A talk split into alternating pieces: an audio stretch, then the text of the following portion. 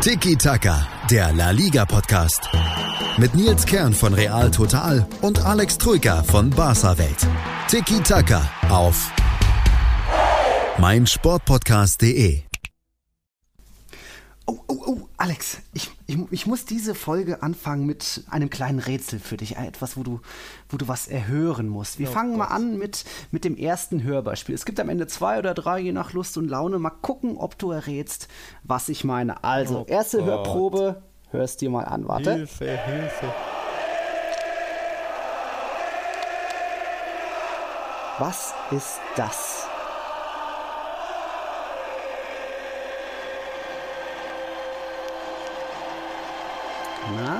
Na, was kann das sein? Ja, die eingespielten Fangesänge im Di Stefano-Stadion. Oh. Das war das Bernabeo noch bei voller Mann- und Fanstärke, äh, als noch die Hymne lief. Also knapp ja. daneben, aber du bist dann jetzt bei der zweiten Antwort dicht dran. Was ist mhm. das? Oh, Gottes Willen. Was ist das?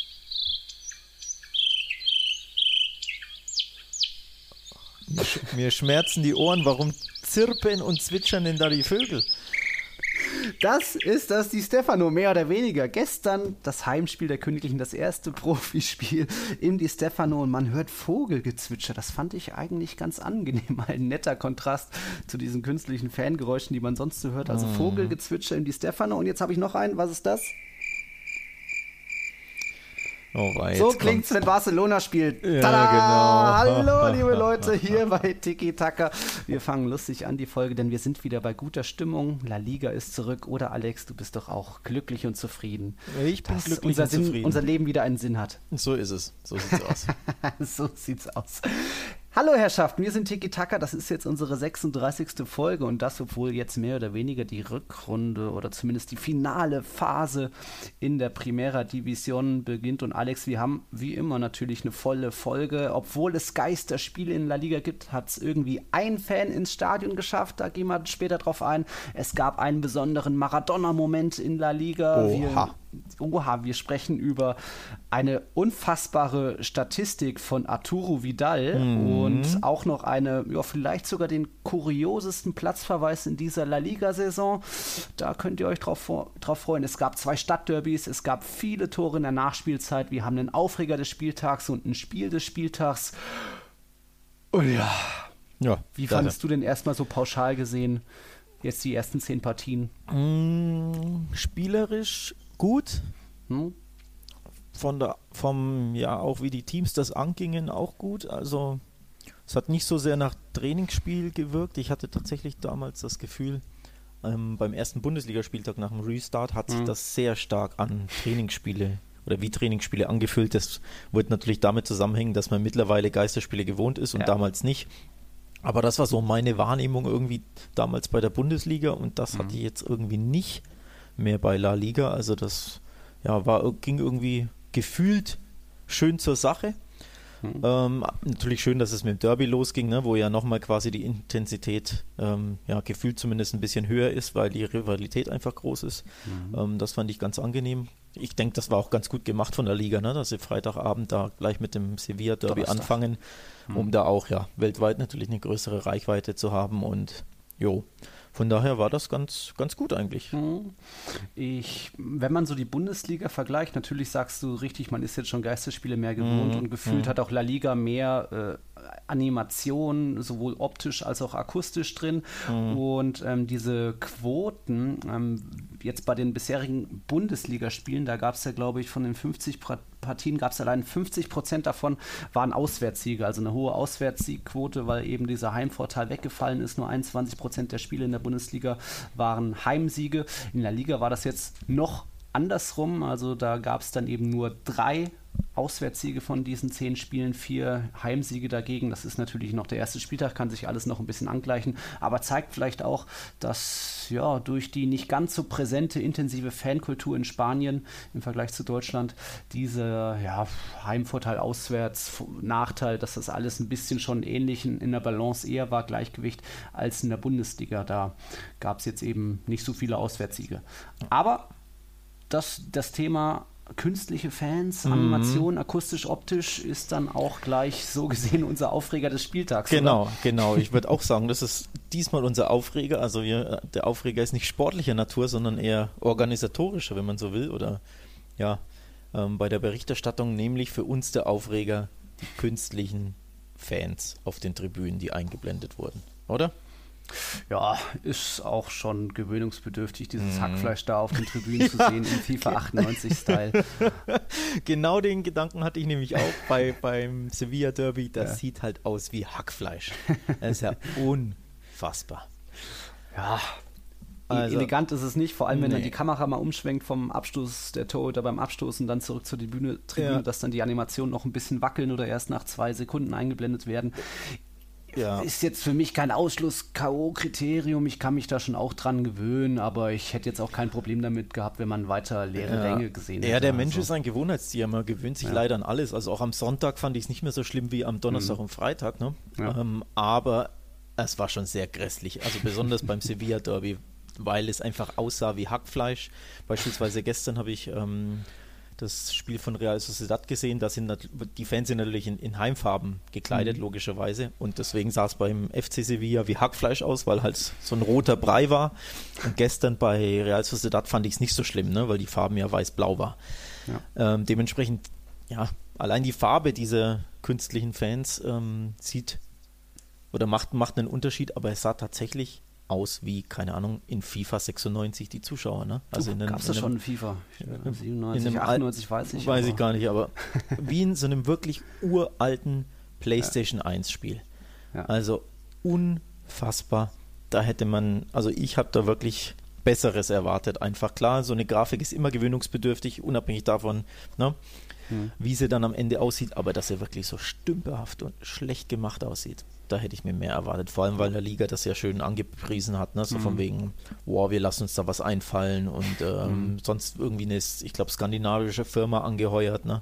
Uff, und das sah ja dermaßen schlecht aus. Mhm gewöhnungsbedürftig. Ja. Für mich nicht ganz so tragisch, aber ja, man hat sich vielleicht Besseres erwartet. Die hin, wohingegen die akustische Hintergrundatmosphäre, die finde ich dann doch ganz angenehm. Die ist nicht so Echt? präsent und mhm. fällt einem nicht so auf, aber man hat da doch immer so ein Gemurmel im Hintergrund, ja, also die einfach, ja. Ich muss auch da sagen, auch da gefällt mir ähm, das Ganze in der Bundesliga besser.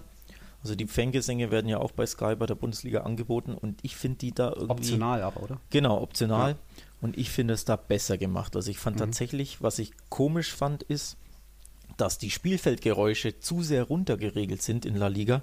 Sprich, du hörst nicht mehr, wenn die Spieler den Ball schießen oder passen. Mhm. Ähm, die generellen Geräusche, die es jetzt gibt, ne, die Zurufe etc., die hört man gar nicht mehr. Ja, es gibt auch weniger Mikrofone am Spielfeld. Genau, genau. Und dadurch ist das, ist das komisch, zum Beispiel, wenn eine Mannschaft ein Tor erzielt, hörst du das nicht richtig. Du siehst es, aber du hörst es nicht, weil mhm. eben ne, wie der Ball ins Netz äh, rauscht und der Schuss an sich und die, ja, und ja. die Jubel der, äh, den, die, die, die, die Aufschreie, den Jubel das hörst stimmt. du nicht der Spieler. Und das finde ich komisch. Das ist, finde ich, schlecht runtergeregelt und in der Bundesliga ist das besser. Da hast du mhm. trotzdem die Fangesänge, optional logischerweise, aber du hörst trotzdem den ganz normalen Torjubel ja. und Torschuss etc. Ja, das stimmt. Also ich, ich, hatte es jetzt in der Bundesliga nur ohne Fan-Hintergründe, also mhm. wirklich, wenn einer auf den Ball draufhaut, dann knallt es auch bei mir im Fernseher und im, im Netz danach. Genau. Das hat mir jetzt, jetzt wo du es sagst, tatsächlich ja. ein bisschen, war nicht so also, ganz präsent in der Liga. Ja, also das ist wirklich komisch. Das Hörerlebnis ist, ist seltsam. Wenn du nicht richtig hinsiehst, nimmst du es mhm. nicht richtig wahr, was da passiert, ob da gerade eine Chance war oder eine Auszeit ist, weil du es nicht hörst. Mhm. Also ich finde das wirklich schlecht gemacht ähm, von, der, von der Tonalität her. Ich hoffe und denke, sie werden da natürlich noch ein bisschen dran feilen. Ne? Sie müssen auch da die Firma, die das anbietet, oder der TV-Broadcaster muss das natürlich, ja, muss sich da eingrooven. Ja. Aber bisher fand ich das nicht gut. Note 5 von mir. Tiki-Taka, oh. Tiki-Taka, Troika, Note 5. Ja? Vernichtendes Urteil. Okay. Ja, nee, wirklich. Oh. Gut, wie, wie, wäre denn dann deine Note gleich zum ersten Spiel? Gehen wir doch mal direkt rüber ins Sevilla Derby am Donnerstagabend, mal unabhängig von der künstlichen Atmosphäre, akustisch wie visuell. 2-0-Sieg von Sevilla durchaus verdient. Nicht das ganz große Feuerwerk. Nicht das ganz große Feuerwerk. Sevilla spielt halt viel auf Flanken, was jetzt auch nicht unbedingt meinem Gusto entspricht.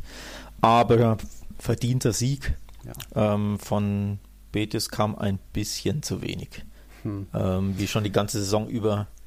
Ja, da, da, zeigt sich mal wieder, dass bei Betis auch ein ziemliches Ungleichgewicht herrscht. Die haben eigentlich eine richtig starke, nominell starke mhm. Offensive mit Feke, Bocha Iglesias waren Knipse bei Espanyol, Teo kennt man von Barcelona, Joaquin die Legende, Loren Moron war lange Torschützenkönig, also die ersten Spieltage, Canales ist da, ja, aber dann hat man hinten irgendwie nur einen Marc Bartra und einen alten Sydney, das also, hat nicht so geklappt. Was heißt denn hier nur einen Marc Bartra Moment, ja? Muss ja, ich ja, das Bartras Ehre verteidigen?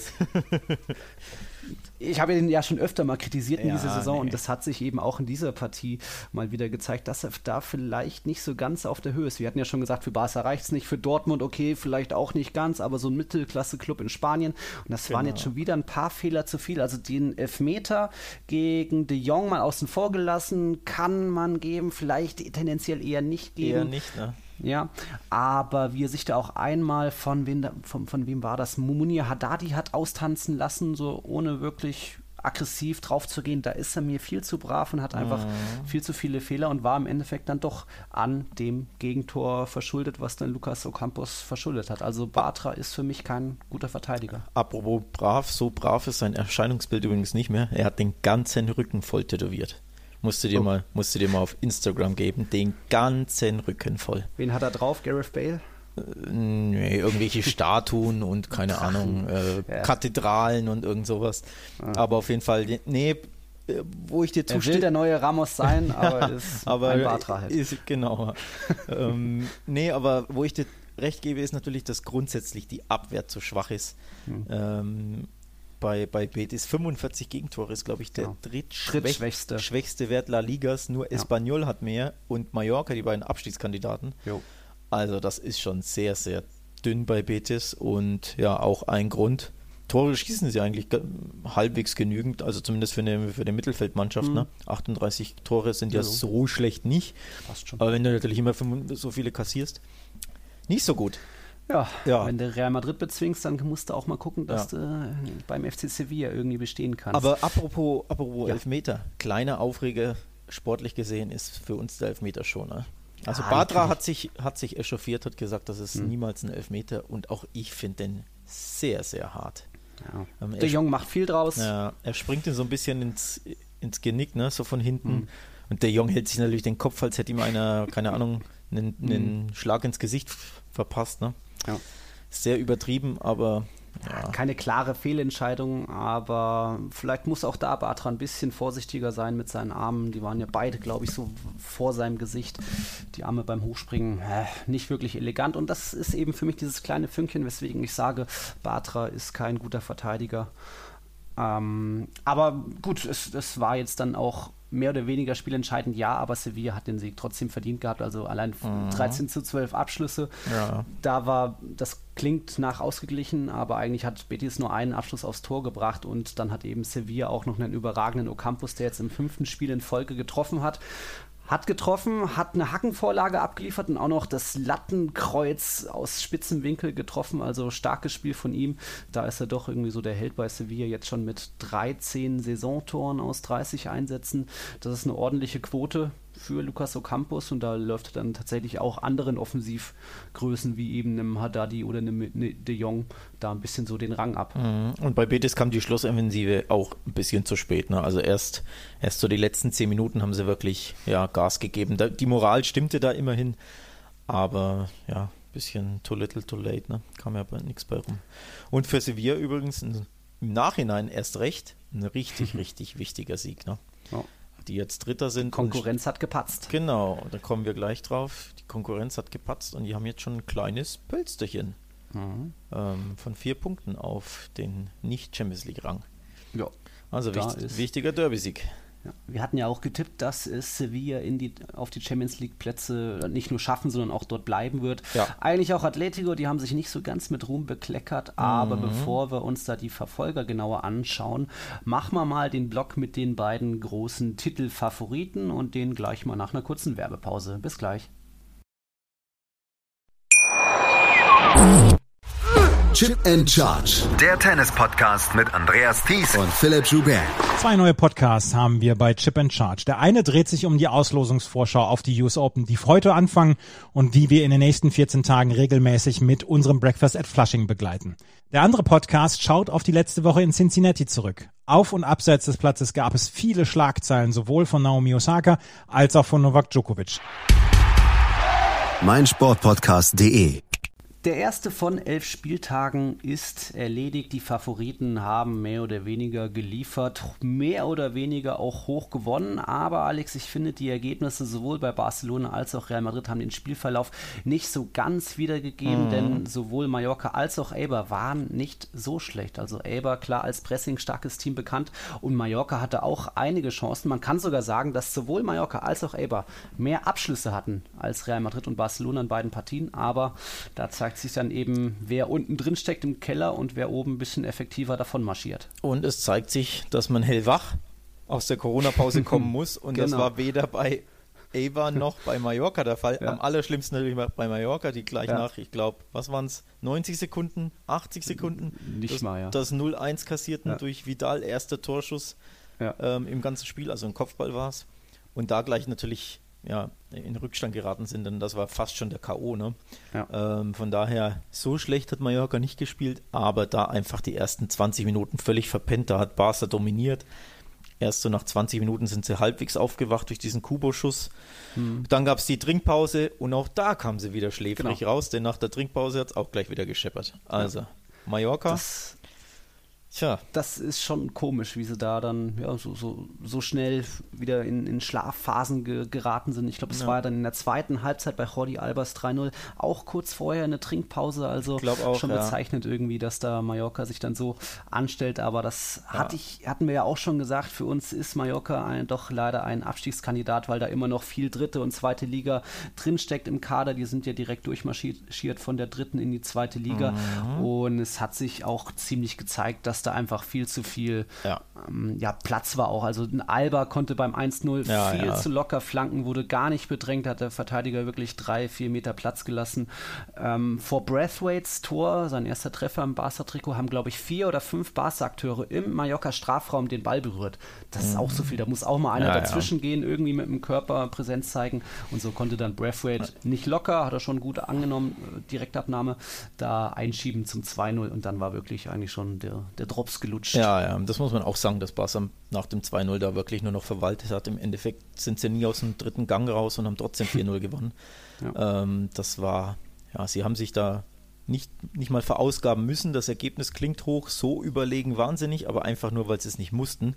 Und mhm. wenn sie kurz ein bisschen angezogen hatten, ähm, hatten sie Platz ohne Ende und am Ende hätten sie, glaube ich, noch mehr Tore schießen können sogar. Also es, ja. im Endeffekt hat es Mallorca ihnen einfach zu leicht gemacht. Das muss man so, so deutlich sagen. Ja. Das war einfach, ja, gegen den Ball und auch von der Einstellung her fand ich ein bisschen zu wenig. Also da hat mir wirklich das, das Bissige bei Mallorca gefehlt. Klar, mhm. wenn du natürlich 0-1 und 0-2 gegen Barca zu, zurückliegst, wird es doppelt schwer, ne? weil Barca den Ball laufen lässt und dich dann entnervt mit Ballbesitz, aber das war zu wenig von Mallorca.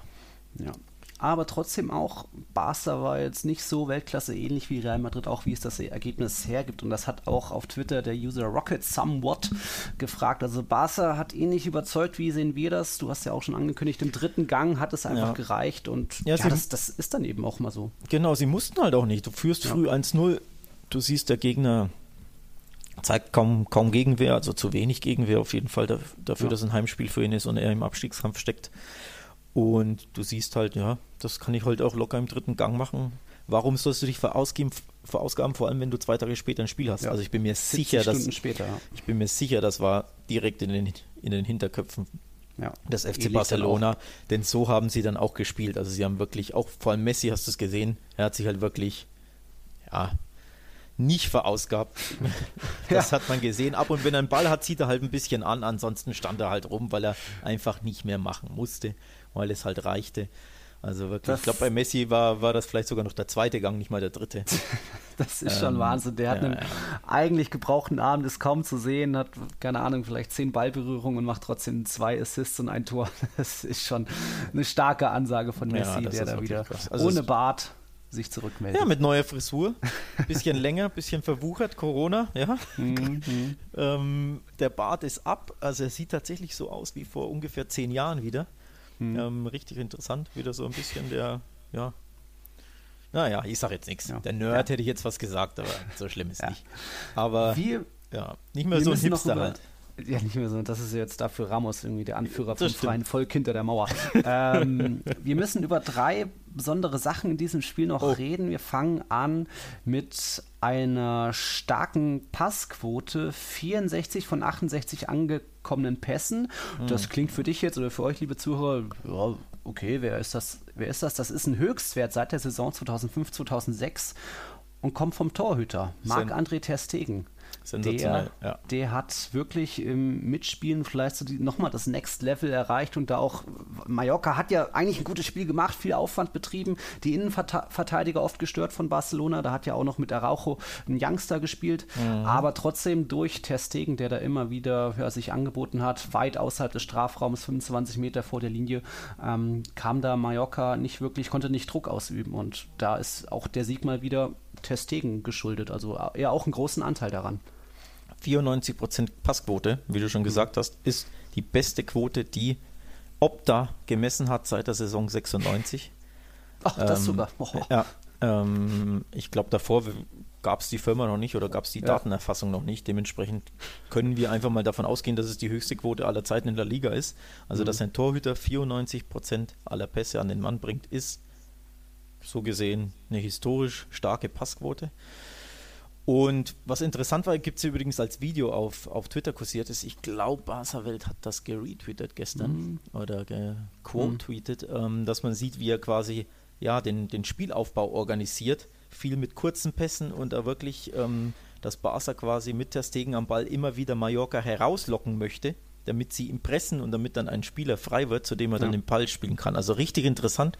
Das hat beim FC Barcelona wirklich System. Das ist echt, echt interessant zu sehen, wie Ter Stegen da den Spielaufbau gibt. Ja.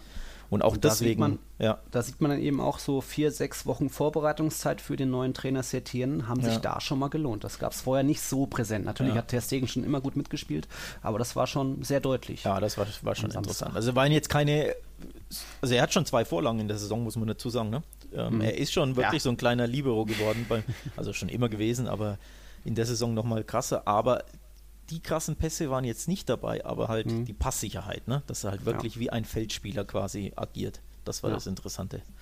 Ja. Von einer starken zu einer unglaublichen Statistik.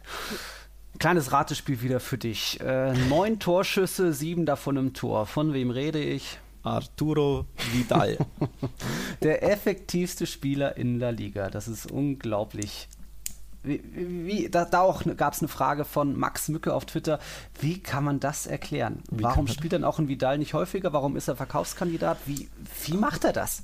Ja, gute Frage. Ne? Also im Endeffekt, er hat einen Torriecher, der wirklich besonders ist. Das muss man einfach sagen. Er hat dieses Gespür auch zum richtigen Zeitpunkt in die Spitze zu gehen. Ich glaube, ich habe jetzt keine, keine Statistik da, aber ich bin mir sicher, mindestens die Hälfte seiner Tore waren Direktabnahmen. Jetzt war es mhm. natürlich ein Kopfball, logisch, mhm. Kopfball, Direktabnahme, aber er hat auch ein, mindestens ein oder zwei Volleys in der Saison versenkt. Mhm. Ähm, dementsprechend, er macht dann wirklich diese gut getimten Runs und wird dann gefunden. Sei es diesmal von Alba per Flanke oder sei es ne, per, per irgendeine Hereingabe. Ich glaube, in der Hinrunde hat Arthur ihn einmal gefunden, wo er so per eingesprungener Grätsche vollendet mhm. hat. Mhm.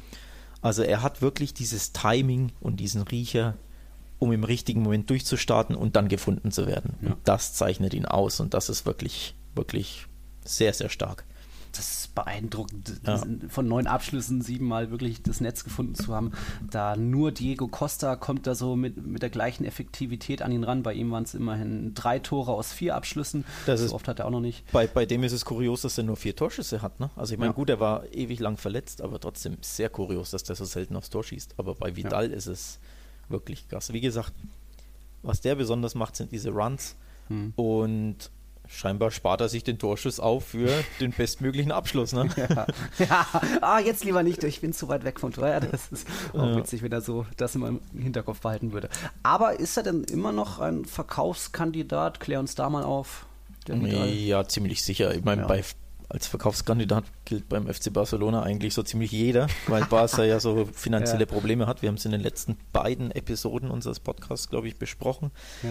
Die haben Geld nötig und derjenige, der einen guten Marktwert hat, der ist schon mal grundsätzlich auf der Verkaufsliste. Dann hängt es natürlich von den, davon ab, ob er gehen will und ob, mhm. ob die Angebote passen oder nicht und wie, wie viel Geld er kassiert, etc. etc. Aber grundsätzlich ist er tatsächlich einer der Verkaufskandidaten, auch weil er natürlich älter ist. Ich glaube, mhm. 32 ist er schon.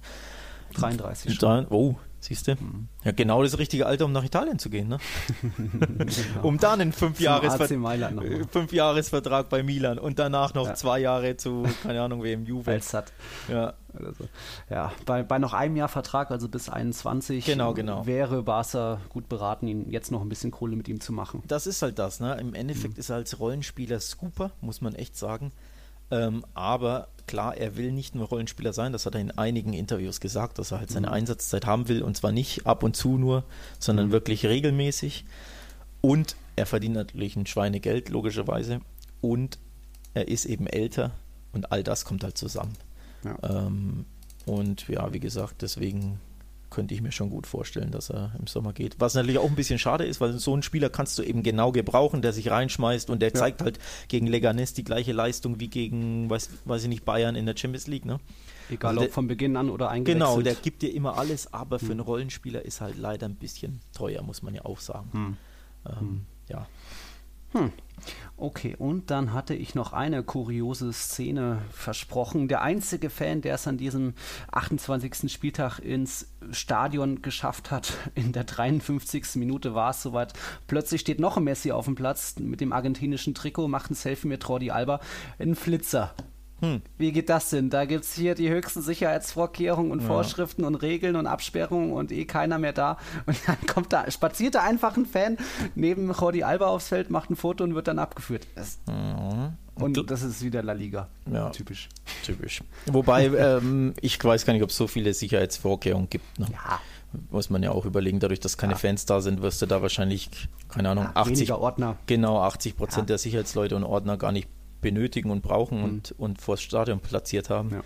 Und dementsprechend wird es sicherlich leichter sein, reinzukommen. Aber das stimmt. Ich glaube, der hatte gesagt, er ist einfach nur über eine zwei Meter Mauer, aber trotzdem muss er dann ja. irgendwie ein guter Zugang ins Stadion zum Feld sein. Aber aus meiner eigenen Erfahrung, ich war ja im Oktober dort, als Real Madrid dort 0-1 verloren hat. Aus meiner eigenen Erfahrung bist du auch geflitzt damals, oder?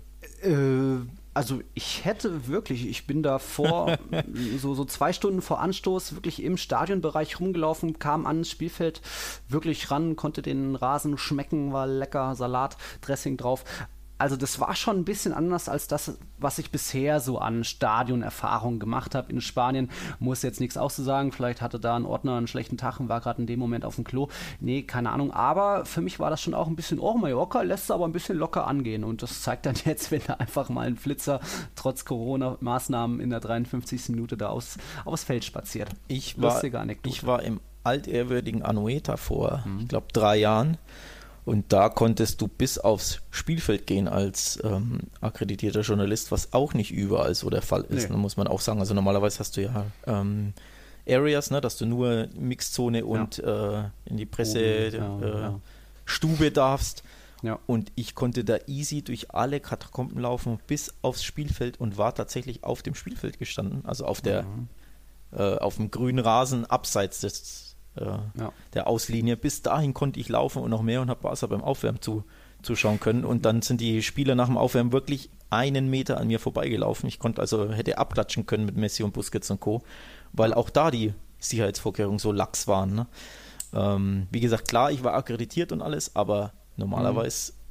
hätte ich da auch nicht sein dürfen, wahrscheinlich, also würde ich mal ja. sagen. Auch im Kabinen Trakt bin ich da kurz gewesen, ja. bin jetzt nicht in die Kabine rein, aber ja, ja, genau. Schon, war, ja, war genau so. Ist das so, so, so richtig alles? Ich habe es mal nicht ausgereizt. Nächstes ja. Mal Mallorca, sofern sie die Klasse halten. Da, ja. Ich muss dir übrigens auch gratulieren oder eigentlich Danke sagen, Alex. Hm. Einerseits, Barcelona hat, hat eigentlich nur einen Punkt, glaube ich, gebraucht gegen Mallorca, um sich den Klassenerhalt zu sichern. Und durch euren Sieg war es auch für Real Madrid möglich, den Klassenerhalt zu sichern. Also vielen Dank, dank Barca wird Real Madrid mathematisch nicht absteigen in dieser Saison. Die Liga-Dinos so? bleiben auf 2021. Ja, ich habe es nachgerechnet heute Sagenhaft. Und hätte Mallorca gewonnen, dann hätte Real Madrid das nicht in der eigenen Hand gehabt gegen Elber. Aber so Schön, ja, ja freut Bas. mich, dass du keine Abstiegssorgen mehr hast. Ja, ja das hätte nochmal eng werden können, ähnlich wie bei Schalke, aber nein. Dafür ist ja dann, haben ja die. Königlichen dann doch auch ein, ja, oh, ab und zu mal den Gang angezogen, aber im Endeffekt hat da auch der zweite oder dritte Gang gegen Eber gereicht. Da gehen wir schon direkt rüber dann zur mhm. Partie vom Sonntagabend. Also 3 zu 1, mein Tipp war ein 4-0 dass Real Madrid so früh so effektiv ist, habe ich nicht unbedingt gedacht. Da war ja wirklich von den ersten vier Chancen waren drei drin. Toni Kroos schon nach 182 Sekunden, glaube ich, das erste Tor von Real Madrid im Di Stefano erzielt. Schicker Schlenzer. Und dann ging das so weiter. Dann Ramos Ball erobert, Konter eingeleitet, Konter vollendet und dann nochmal Marcelo im Nachschuss, nachdem Hazards Schuss abgewehrt wurde. Also die Königlichen da schon überlegen. Da muss man Eber zugutehalten, dass sie nicht aufgegeben haben. Du hast ja schon oft gesagt, die sind einfach immer mit dem Herz dabei, immer widerspenstig, geben nie auf. Dieses kleine gallische Dorf äh, da im Norden von Spanien und kam dann auch nochmal verdient zurück zum Anschlusstreffer in der 60. Minute durch Petelo Bigas. Also das 3-1 geht da für mich in Ordnung. Es war natürlich keine wirklich ansehnliche zweite Hälfte, wo Real nur, was war das, einen Abschluss hatte im zweiten Durchgang, aber die haben da eben auch gesehen. Wir spielen am Donnerstag wieder. Genau. Mach, gehen wir es mal langsam das, an. Das wollte ich sagen. Du führst 3-0, du spielst zwei Tage später oder wie viel sind? Drei Tage später ja. wieder. Warum sollst du dich da verausgaben? Das ist ja völlig ja. logisch, dass gerade die beiden Top-Teams das jetzt machen. Ähm, verwundert eben nicht. Und weil du Aber ansprichst, äh, Stichwort widerspenstisch, spenstig, so sehr waren sie das nicht in Halbzeit 1. Also das ah. war wirklich zu wenig. Da, haben, da hat ja nichts gestimmt, muss man ja auch ja. sagen. Also vor allem bei den, bei den drei Toren, ähm, ja, das fiel Real Madrid zu leicht. Mhm. Ähm, muss man schon sagen. Wobei das schön war es natürlich, das, von, das Tor von Ramos, ne, das war schon super herausgespielt, mhm. muss man schon sagen, schön kombiniert. Aber ja, zu leicht gemacht von Eber auch. Ja, das ist dann bestimmt auch dieser berühmte Unterschied. Wer ganz oben steht, hat dann das Glück. Wer ganz unten steht, dem, der, da wird dann gleich ein Fehler bestraft und so weiter. Ähm, der Twitter-User Kellners hatte auch nach dem Leistungsabfall gefragt, aber Sidan hat das ja schon so ein bisschen runtergeredet, also ein bisschen was vom Allen, dass man da einfach nachgelassen hat. Eigentlich für ihn nichts Konkretes. Dazu kam auch ein paar angeschlagene Verletzungen. Cavachal musste schon zur Pause raus. Ramos und Hazard, das war mehr oder weniger abgesprochen, dass die dann rauskamen. Und dann haben auch die, die Joker eigentlich so gar nicht funktioniert. Also Bale und Vinicius da sehr zwischenüberheblich und lustlos auf dem Platz gestanden, kaum gelaufen. Das hat mir gar nicht gefallen. Und so kam dann auch Eber nochmal zurück, weil sie auch über äh, ja, in, in, in Vinicius keinen wirklichen Gegenspieler hatten. Der hat auch ja, nur so Lachs da verteidigt. Und dann im Endeffekt von allen war es jetzt kein perfektes Spiel. Selbst der King of the Match, den der, da hat La Liga Toni Kroos ausgezeichnet. Selbst der hatte nur 84 Prozent angekommene Pässe, was ja für ihn schon fast ein schlechter Tag ist. Aber eben mhm. sein schickes Schlenzertor da zum 1-0. Ähm, und meine Meinung ist dann so gesehen auch, Real Madrid hatte schon so viele Spiele in dieser Saison gegen Villarreal, zuletzt gegen Betis und so weiter, wo man eben 20, 30 Abschlüsse hatte, aber irgendwie reicht es ja nur zu einem Unentschieden oder sogar einer Niederlage. Also nehme ich lieber drei Tore aus sechs Abschlüssen als eben Chancenbucher und man nutzt da nichts. Von dem her bin ich äh, okay mit, mit, dieser Partie. Courtois hat noch einiges gerettet, natürlich auch, aber ich kann, konnte damit gut leben mit diesem Abend. So, und jetzt habe ich an dich eine Frage. War das bei dem 1-0, vor dem 1-0 abseits von Benzema im Spielaufbau? War gleiche Höhe. War gleiche Höhe. Ja. Natürlich äh, 0,2 Millimeter war Benzemas linker Stollen vielleicht leicht im Abseits, aber das ist dann wirklich Makulatur und so gesehen ähm, das würde natürlich eine Fehlentscheidung nicht erklären oder rechtfertigen, aber der Pass zu groß kam ja auch vom Gegenspieler. Da ist ja ein Eber-Gegenspieler bei Benzema reingegrätscht, der dann, ja, Toni Kroos einfach den Ball davor die Füße spielt. Unglücklich abgewehrt, ähnlich auch die Abwehr da vor Marcellus 3-0, also auch da Eber ein bisschen nachlässig und Toni Kroos macht da natürlich viel draus. Also es war okay, dass der Videoschiedsrichter sich das wie bei vielen anderen Toren auch ansieht, aber gleiche Höhe ist dann eben gleiche Höhe. So ist es. Nee, ich habe ich hab tatsächlich, der erste Eindruck war, oh, das ist abseits. Ich glaube, bei der Zone. Erster Eindruck, ja. Der, der Zone-Kommentator hat, glaube ich, auch gesagt, ja. ähm, oh, das ist abseits, das wird nicht mhm. zählen. Dann zählte es doch. Dann war er erstaunt. Dann habe ich mal auf Twitter gecheckt. Da waren auch zwei, drei äh, ja. Journalisten aus Spanien, die dann auch mit dem, mit dem Screenshot gezeigt haben, das muss doch abseits sein. Wie kann das nicht, ja. kann das nicht abgepfiffen werden oder zurückgenommen werden? Weil der Standbild halt so ja, verzerrend war. Mhm. Mhm. Und ich glaube, später hast du dann gesehen, gab es eine Linie und hast du gesehen, wow, das sind halt Millimeter. Ja. Und ich bin ja ein Fan davon zu sagen, too close to call. Ne? Also wenn du es wirklich mhm. mit, dem, mit dem Auge nicht erkennen kannst, ähm, dann lass halt weiterspielen. Und genau das, ja. im Endeffekt ist das ja passiert, wenn man so möchte. Von daher finde ich, das, ich das sogar gut, dass genau. so weitergelaufen ist. Aber tatsächlich, wie gesagt, der erste Eindruck war, glaube ich, von vielen, hoppla, der muss ja einen Meter im Abseits stehen. Mhm. Ja.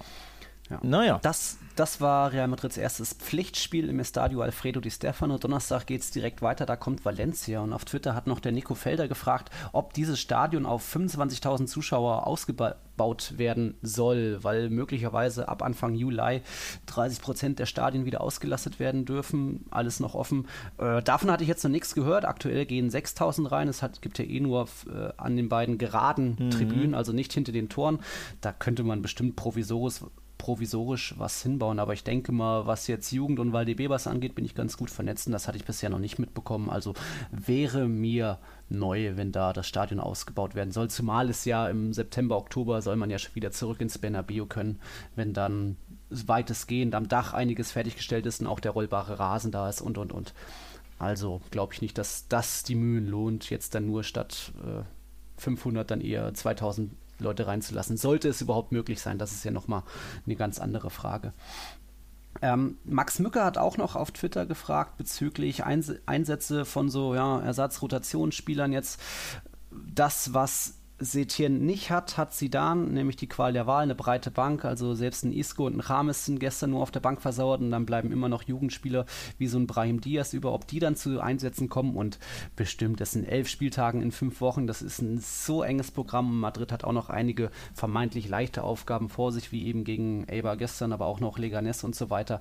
Da wird auch mal wieder ein Brahim jetzt bei fünf Wechseln zum Einsatz kommen. Und Sidan hat ja auch gezeigt, dass ähm, ja, er auch bestimmt ein bisschen auf den Trainingseinsatz schaut, anders ist ein Einsatz von einem Rodrigo gegenüber Vinicius oder Bale oder Asensio dann auch kaum zu erklären. Also, dass wirklich bei allen so die Karten neu gemischt werden und ein Brahim da ähnliche Chancen hat zu spielen wie ein Rames oder auch ja, ein Vinicius, der mhm. und Vinicius Bale eben gestern nicht überzeugt. Also, da wird schon Einsätze geben, zumal auch, es wird auch wieder zu Verletzungen kommen.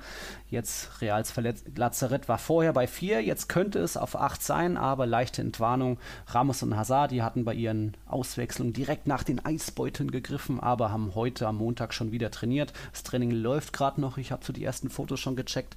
Nur Marcelo und Carvajal nicht. Ich glaube, Carvajal hat sich den Knöchel verstaucht, verdreht sowas. Und Marcelo wohl eine Überbelastung. Da bleibt es noch abzuwarten, ob die rechtzeitig ups, fit werden. Das wird dann das Training am Dienstag zeigen. Ähm, und dann, aber vielleicht können auch wieder Nacho und, äh, nee, wer war es? Lukas Vasquez und Mariano wieder mit eingreifen. Die haben jetzt heute auch nicht trainiert, aber da muss man noch mal ein bisschen abwarten. Ich denke aber, Sidan hat einen großen Kader und da wird das erstmal nicht so wehtun. So, hast du noch was zum Spiel der Königlichen? Hm, Grüße an Sergio Ramos, schöne, schöner Bart, schöne, schöne Frisur, schöner Bart, gefällt mir. Der, ja. der Wikinger. Ja? Der Wikinger von hinter der Mauer bei Game of Thrones, ja. Ja, genau. Gut, Herrschaften, wir haben noch ein Spiel des Spieltags für euch und noch zwei kuriose Szenen. Hashtag Maradona, Hashtag Rot. Da kommen wir, und auch noch ein Stadtduell, genau, für euch. Da kommen wir gleich zu, nach noch einer kurzen Werbepause. Wir leben in einer Welt, in der sich alle zu Wort melden. Nur eine Sache – die behalten wir lieber für uns. Guck dir mal deine eigenen Masturbationsfantasien an und frag dich mal, welche davon ohne Angst, Unsicherheit und auf Entspannung basieren. Beziehungsweise Sex. Der Podcast für Paar- und Sexualprobleme. Hast du innerlich eine Rechnung offen und willst du diese Rechnung begleichen oder sagst du, okay, ich möchte in eine zufriedene und liebevolle Beziehung finden? Bettina Utzler und Robert Cordes, Sexualtherapeuten des Instituts für Beziehungsdynamik Berlin, sprechen das an, was sich sonst keiner traut. Professionell, Einfühlsam, kompetent. Wir sehen die Welt danach anders, wir sehen Beziehungen danach anders, wir sehen uns selbst auch anders. Beziehungsweise Sex. Der Podcast für Paar- und Sexualprobleme. Überall, wo es Podcasts gibt. Außer bei Spotify.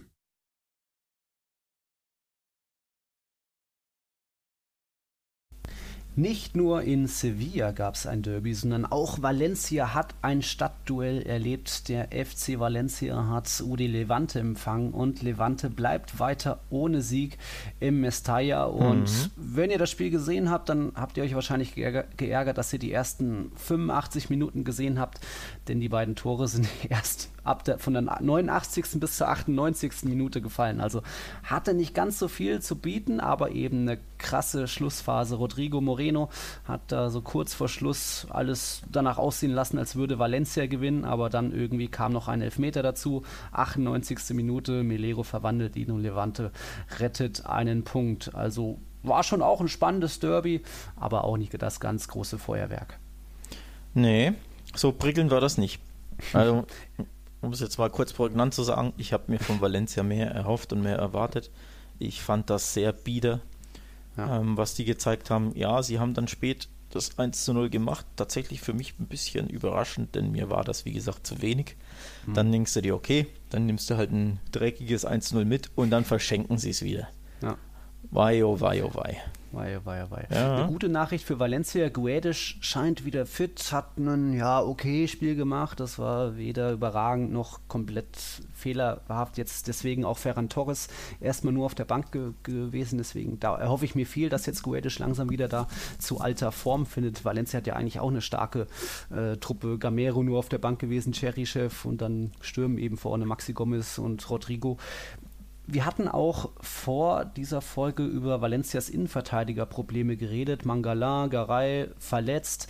Und wer hat dann gespielt? Ähm, neben Diak Diakabi, dem Routinier, war dann Youngster Gia, wie heißt der, Guillamon im Einsatz. Der hat auch eine ja, schöne Beteiligung am 1-0 gehabt, eben Traumpass auf Gaia da durch zwei Gegenspieler vorbei mit Tempo und perfekt getimt. Also Guillamon hat da eher Anteil an diesem Punkt gehabt als Diakabi, denn der hat den Elfmeter mehr oder weniger verschuldet. Dagegen, weiß gar nicht mehr gegen wen es war, aber auf jeden Fall ein ziemlich blödes Einsteigen von ihm, wie er da den Gegenspieler ja, wegschubst, obwohl der Ball gar nicht so richtig in der Nähe war beim Freistoß. Trotzdem dann Schiedsrichter auf Elfmeter entschieden. Ja. Also Innenverteidigerprobleme bleiben mehr oder weniger bei Valencia. Kuriose Statistik dazu. Der Kollege Diakabi hat in den letzten, also wir nachgucken, zwei Spielen drei Elfmeter verschuldet. Ach was, echt? Ja. Die, die, Spie oh, die Spiele, die Spiele waren natürlich drei Monate auseinander. Also das ja. eine war gegen Atalanta in der Champions League, da hat er mhm. zwei Elfmeter hergegeben und jetzt in der Nachspielzeit auch einen sehr bitteren, der natürlich Valencia zwei wichtige Punkte gekostet hat im Kampf mhm. um Europa bzw. um die Champions League. Ja. Also richtig, richtig bitter und auch richtig dämlich wieder, wie er da klammert. Mhm. Und das Kuriose war, der Schiedsrichter hat erst auf Freistoß entschieden. Ja, so kurz vor. Ähm, weil er dachte, er hätte ihn den Gegenspieler am Fuß getroffen mhm. weil, glaube ich, der Schuh des, des ja, Levante-Spielers ja. dann weg war und er hat sich auch so ein bisschen, ja, ist halt so, ja, so eingesprungen, so man dachte, okay, der hat ihn am Fuß erwischt. Also hat er quasi einen Fußfoul als Freistoß gepfiffen und in der Wiederholung hat dann der Wahr gesehen, nee, da war kein Fußfoul, das war ein Klammern innerhalb. Also einfach doppelt bitter, weil der Schiedsrichter quasi was anderes wahrgenommen hat, als passiert ist. und ja, und dann hast du gesehen, da hat er geklammert und dann dachte man auch, okay, das ist nicht das Foul, was der wahrgenommen hat, aber zurücknehmen kannst du es jetzt nicht, denn wenn du in der Wiederholung siehst, wie er ihn festhält. Und dann mhm. gab es halt den Elfmeter. Also. Mhm. Glückwunsch, Diakabi. Ich habe ja, ihn auch noch Routinier ja. genannt, aber er ist natürlich erst 23 Jahre jung. Ja, also, ich habe mich nicht getraut, dich zu verbessern, aber. Da wird Zeit, dass der, der Junge da was lernt. Und ich äh, Routinier, er könnte routinierter sein, er sollte routinierter sein. So kann man es, kann glaube ich, hindrehen. Also, nee, das war. Schön. Schön das war einfach dämlich. Nichts anderes als dämlich, dämlich, leider. Ja, und dann gehen wir zum nächsten Spiel. Du wirst dich ärgern. Ein ganz besonderer Club lebt. Espanyol hat ein Lebenszeichen gesendet, ist jetzt punktgleich mit Leganes. Immer noch am Tabellenende, aber 23 Punkte. Wir hatten ja schon getippt, dass es Espanyol wohl oder für Espanyol reichen wird, dass sie den Klassenerhalt noch schaffen, weil jetzt auch Abelardo genügend Zeit hatte, seine Mannschaft da ja, vorzubereiten und äh, zu trainieren. Und das Spiel konnte sich schon ziemlich sehen lassen. Allein 19 zu 1 Abschlüsse mhm. gegen Alaves ist schon mal eine Ansage, aber natürlich auch die 19 steht noch für was anderes, denn in dieser Minute hat, ja, kam es zum wohl möglicherweise kuriosesten Platzverweis in dieser Saison sieht man nicht oft einen Torhüter, wie er den Ball vom Strafraum, also als, außerhalb des eigenen Strafraums in die Hand nimmt, aber wie da Fernando Pacheco bei diesem langen Ball, also der Alaves-Torhüter, einfach rausgeht und mit voller Selbstverständlichkeit außerhalb des Strafraums so zwei, drei Meter hochspringt und den langen Ball pflückt. Puh, wie kann man sowas erklären, was mhm. da mit ihm mhm. im Kopf vorgegangen sein soll? Hm. Ich muss ehrlich sagen, ich verstehe nicht, warum Torhüter, das sieht man ja immer wieder, finde ich, dass Torhüter dann, wenn sie rauskommen und sich ver, verspekulieren, dass sie dann mhm. schnell den Ball fangen. Ich glaube, das hat man tatsächlich in der Saison sogar schon mal gesehen. Ja. Ähm, eine ähnliche Situation. Ich meine, es wäre bei einem Sevilla-Heimspiel gewesen. Oh, mein Kumpel Watschlik. Ähm, nee, nee, vom, vom Gegner, ah. glaube ich, war es. Okay. Ich bin mir nicht mehr sicher. Aber ja. auf jeden Fall, ich habe es ziemlich sicher diese Saison schon mal in der Liga gesehen und auch da mhm. dachte ich mir, warum macht man sowas? Lass doch die Arme weg. Okay, du liegst 0-1 hinten, aber du bist halt nicht, keine Ahnung, 70 Minuten in Unterzahl. Sure. Verstehst? Also ich ja. würde doch immer lieber das Gegentor nehmen, statt die rote Karte, vor allem wenn es früh im Spiel ist. Ja. Also das verstehe ich nicht. und der Gegenspieler sagen. war eigentlich auch noch weit weg. Also der wurde gerade so geschickt, ist gestartet, aber bestimmt noch fünf Meter. Also irgendwie ein, hat, hat der Pacheco komplett ja, aus. Komplett falsch, so, so, als hätten sie in Alaves, äh, bei Alaves die Trainingsplätze keine Abkreidung und er hätte gedacht, oh, das waren doch jetzt locker noch 14 Meter erst, da kann ich ihn doch noch in die Hand nehmen. Hm. Das war eine kuriose Szene und dann gab es noch einen Maradona-Moment. Hm. Da hat Wu Lai gedacht, er sei der Argentinier und auch irgendwann in der ersten Hälfte einfach mal eine Flanke mit dem ausgestreckten Arm über die Linie gebracht, so Kopf in der Nähe, aber es war seine Hand, mit der er da getroffen hat, hat natürlich nicht gegolten, das Tor aberkannt und es gab 26. Minute, da gab es noch Gelb für ihn, aber auch kurios vom Chinesen. Ja, aber unterm Strich verdienter Sieg für Espanyol und ein super, super, super wichtiger Sieg. Jo. Das muss man auch sagen, denn die leben jetzt natürlich noch. Nur noch drei Pünktchen Rückstand aufs rettende Ufer. Aus sechs mhm. wurden drei, weil wie Celta Vigo Last Minute verloren hat. Ja. Also auch die haben sich nicht mit Ruhm bekleckert und Punkte gelassen. Und jetzt wird es da unten richtig spannend. Mhm. Einer von vielen Last-Minute-Treffern. Und wir hatten ja schon prophezeit, dass sich Espanyol nochmal aufbäumen würden. Das war teilweise wirklich ansehnlicher Fußball. Also es lag dann im Endeffekt nur an Pacheco-Ersatz, Roberto, dass der die Niederlage nicht noch höher ausgefallen ist, denn ähm, Vulai hatte da noch eine starke Chance und wirklich Roberto oft geprüft. Trotzdem am Ende nur 2-0, beides vorbereitet durch Bernardo Espinosa. Kann man sich durchaus nochmal anschauen, diese, bei den The Zone Highlights. Sogar so gut, dass äh, auch Top-Torjäger Raul de Thomas erstmal nur von der Bank kam. Also mhm. da Abelardo greift durch und es scheint zu funktionieren. Mal gucken, wie das weitergeht. Ja, ich, ja. ich, ich kann dir sagen, wie das weitergeht. Die werden sich, fürchte ich, retten. Zumindest mhm. wenn Celta so weitermacht und Eber so weitermachen, wie du das ja prognostizierst. Eber, ja. Ähm, also, puh, da, ich mache mir tatsächlich Sorgen um Celta Vigo. Mhm. Hm. Ja, aber Leganis hat es ja auch und Mallorca war jetzt nicht viel, also es könnte schon noch reichen. Oh, mal gucken. Als nächstes eben dann Espanyol jetzt zu Gast bei Getafe am Dienstag, morgen schon. Oh, wow, jetzt wirklich jeden Tag Fußball. Mhm. Da Getafe auch ziemlich geschwächelt hat, könnte das für Espanyol die nächsten Punkte geben. Ja. Wir haben noch ein Spiel des Spieltags. Ja. Alex, möchtest du unseren Lesern verraten, welches das ist? Das ist das Spiel von Atletico Madrid beim Athletic Club de Bilbao. Für uns, das für uns so ein bisschen das Spiel des Spiels natürlich, weil es zwei ja, Granden des spanischen Fußballs aufeinandertreffen, also zwei hochrangige Traditionsclubs mhm. und weil auch das Spiel ziemlich ja, umkämpft war, nenne ich es mal. Hatte was zu bieten. Ja. ja. es war auf dem Papier nur der Sechste gegen den Zehnten. Ja. Atletico will noch irgendwie hoch in die Champions League, äh, Bilbao irgendwie noch hoch in die Europa League. Aber ja, es hat sich mal wieder gezeigt, warum Atletico die Remis-Könige der Liga sind. Die haben jetzt 13 Unentschieden, 1-1 ging das Spiel aus. Keine andere Mannschaft hat 12, danach kommen ein paar mit 11. Also pff, Jonas Hummels hat das auch, äh, der, der, der Sohn-Kommentator, gesagt, dass Simeones Zeit irgendwie vorbei ist. So, ich vergleiche das auch ein bisschen dann mit Klopps Zauber in Dortmund, der auch irgendwann weggefallen ist, aber Klopp hatte damals vielleicht auch nicht mehr so eine ganz schlagkräftige Truppe, wie das jetzt Simeone eigentlich hat, der mit dieser Truppe eigentlich viel mehr anstellen muss. Joao Felix hat zwar gefehlt, gelb gesperrt, aber trotzdem hat er, er hatte auch noch einen Korea und einen Morata auf der Bank und dann irgendwie Diego Costa hat geknipst, Koke, Traumpass. Es gab auch ein paar schöne Spielzüge. Also Carrasco wurde einmal schön gesch geschickt, dann eben das Tor. Koke steckt durch auf Costa. Später auch nochmal so eine tolle direkte Kombo mit Lodi, Außenverteidiger Lodi, wo dann in der Mitte, ich glaube, Arias vergeben hat oder Arias vergeben hat. Also stellenweise können sie es schon, kommt das schon durch, aber irgendwie hat das Simeone so die Kette an den Jungs dran und sagt, nee, nee, ein Punkt reicht, ein Punkt reicht. Und da kann ich dann auch Jonas Hummels Kritik verstehen und sagen, na, vielleicht muss nicht nur äh, Co-Trainer Burgos gehen, sondern vielleicht auch Simeone sich mal hinterfragen. Oder wie siehst du das? Ja, ich fand tatsächlich, ähm, bei Bilbao haben sie, waren sie nicht zufrieden mit dem Unentschieden, also haben nicht darauf gespielt, wie wieder oftmals, zumindest wie man oftmals das Gefühl hat, dass sie dann einfach ne, den Punkt dann mitnehmen. Ich fand hinten raus haben sie sich schon Mühe gegeben und aufgebäumt, weil sie den Sieg wollten und man hat auch Simeone angesehen, dass er sehr unzufrieden ist, finde ich, nach Spielschluss ähm, mhm. oder unzufrieden war im Nachspielschluss mit, dem, mit der Punkteteilung, aber es war unterm Strich wieder ein bisschen zu wenig.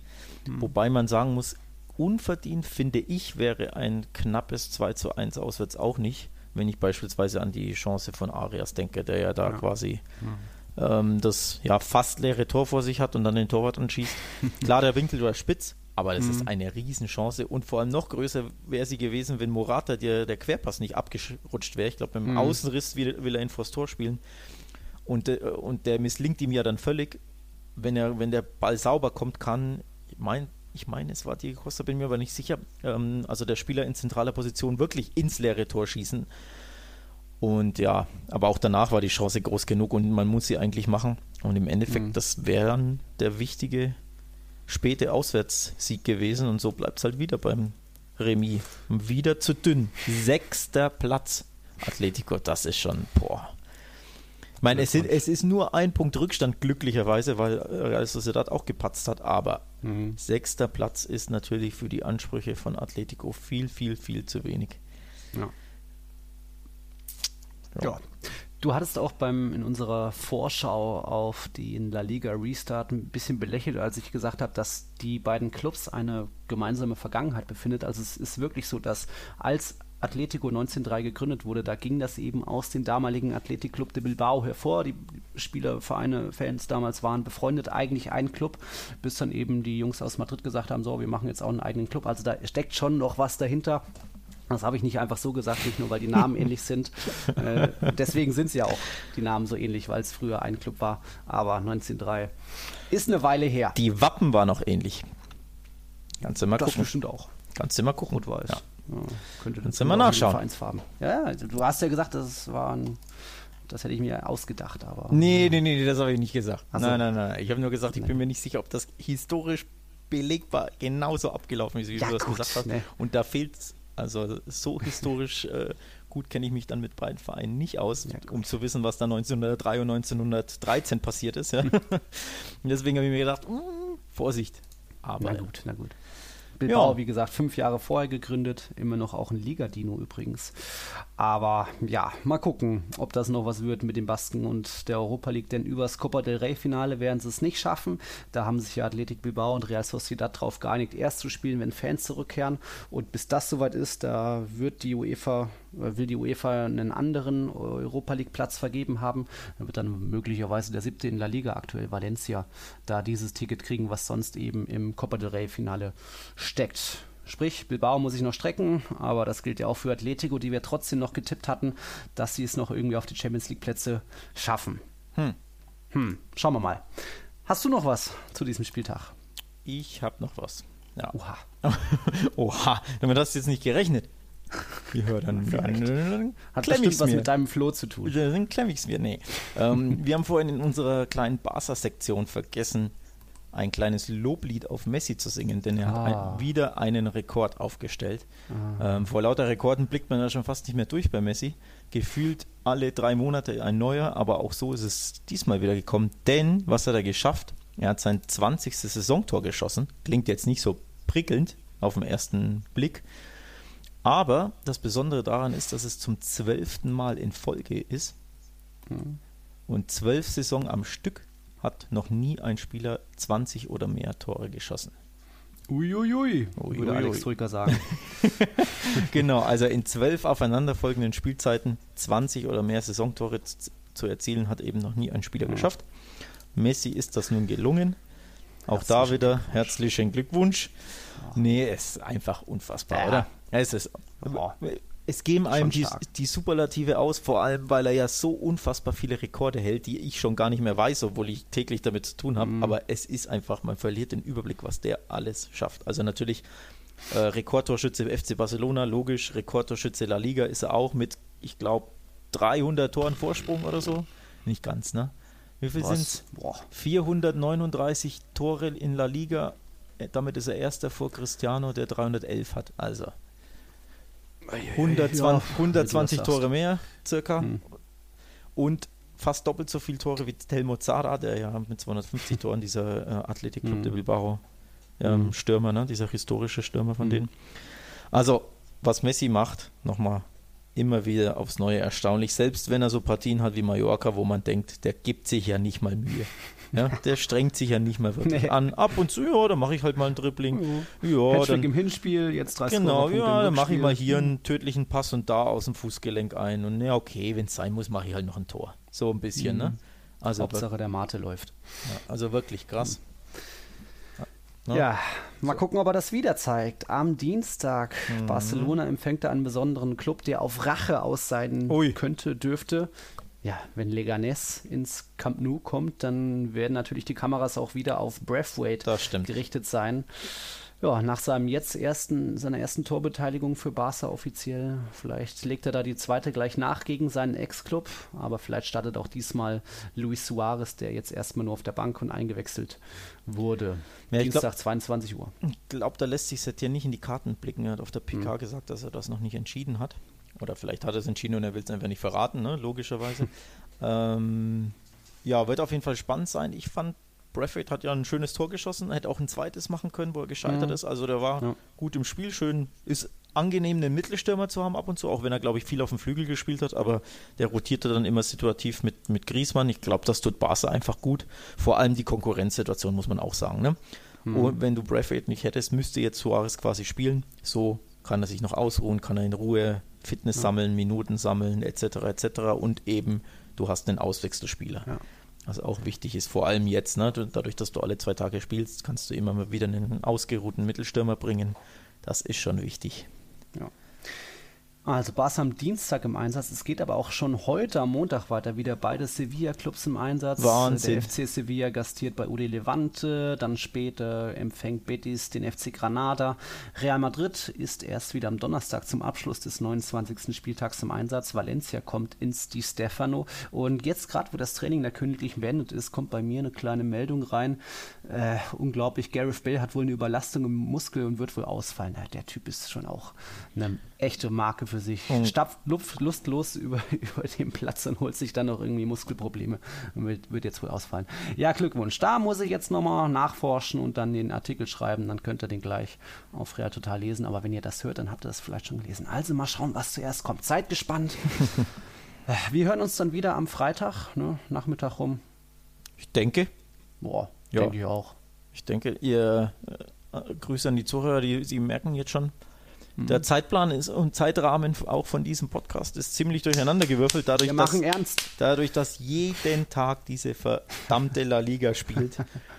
Oh, ähm, es ist schlimm. kann ist man nicht mehr. Montag zu Montag denken, sondern ja, die Spieltage sind ja wirklich wirr und wild durcheinander. Und dementsprechend hört ihr uns wahrscheinlich am Freitag schon wieder, beziehungsweise spätestens dann Samstag früh, hoffen wir, dass ihr einschaltet. Ja. Und dann der- vor Barca spielt schon wieder. Also genau, wenn der Podcast Schlag auf Schlag. Es geht Schlag auf Schlag. Gut. So, in dem ja. Sinne. Das war unsere 36. Folge. Danke fürs Dabeisein, danke fürs Einschalten. Dann hören wir uns am Freitag wieder. Bis zum nächsten Mal. Hasta la próxima. Ciao. Ciao, ciao. Einzigartige Augenblicke, einmalige Momente, unvergessene Emotionen. Andreas Thies präsentiert das Spiel meines Lebens. Lukas ist mein Gast in dieser Woche bei Das Spiel meines Lebens. Er spricht über den Super Bowl 51, ein nicht für möglich gehaltenes Comeback von Tom Brady und seinen New England Patriots gegen die Atlanta Falcons damals. Und welchen Fehler hat Matt Ryan gemacht? Das alles in der neuen Ausgabe von Das Spiel meines Lebens auf meinsportpodcast.de. Tiki Taka, der La Liga Podcast. Mit Nils Kern von Real Total und Alex Troika von Barca Welt. Tiki Taka auf meinsportpodcast.de. Wir leben in einer Welt, in der sich alle zu Wort melden. Nur eine Sache. Die behalten wir lieber für uns. Guck dir mal deine eigenen Masturbationsfantasien an und frag dich mal, welche davon ohne Angst, Unsicherheit, und auf Entspannung basiert. Beziehungsweise Sex. Der Podcast für Paar- und Sexualprobleme. Hast du innerlich eine Rechnung offen und willst du diese Rechnung begleichen oder sagst du, okay, ich möchte in eine zufriedene und liebevolle Beziehung finden? Bettina Utzler und Robert Cordes, Sexualtherapeuten des Instituts für Beziehungsdynamik Berlin, sprechen das an, was sich sonst keiner traut. Professionell, einfühlsam, kompetent. Wir sehen die Welt danach anders. Wir sehen Beziehungen danach anders. Wir sehen uns selbst auch anders. Beziehungsweise Sex. Der Podcast für Paar- und Sexualprobleme. Überall, wo es Podcasts gibt. Außer bei Spotify. Challenger Corner. Der Tennis-Podcast mit Florian Herr und Andreas Thies. Alles rund um die Turniere unterhalb der ATP-Tour. In Zusammenarbeit mit tennistourtalk.com. Challenger Corner auf meinsportpodcast.de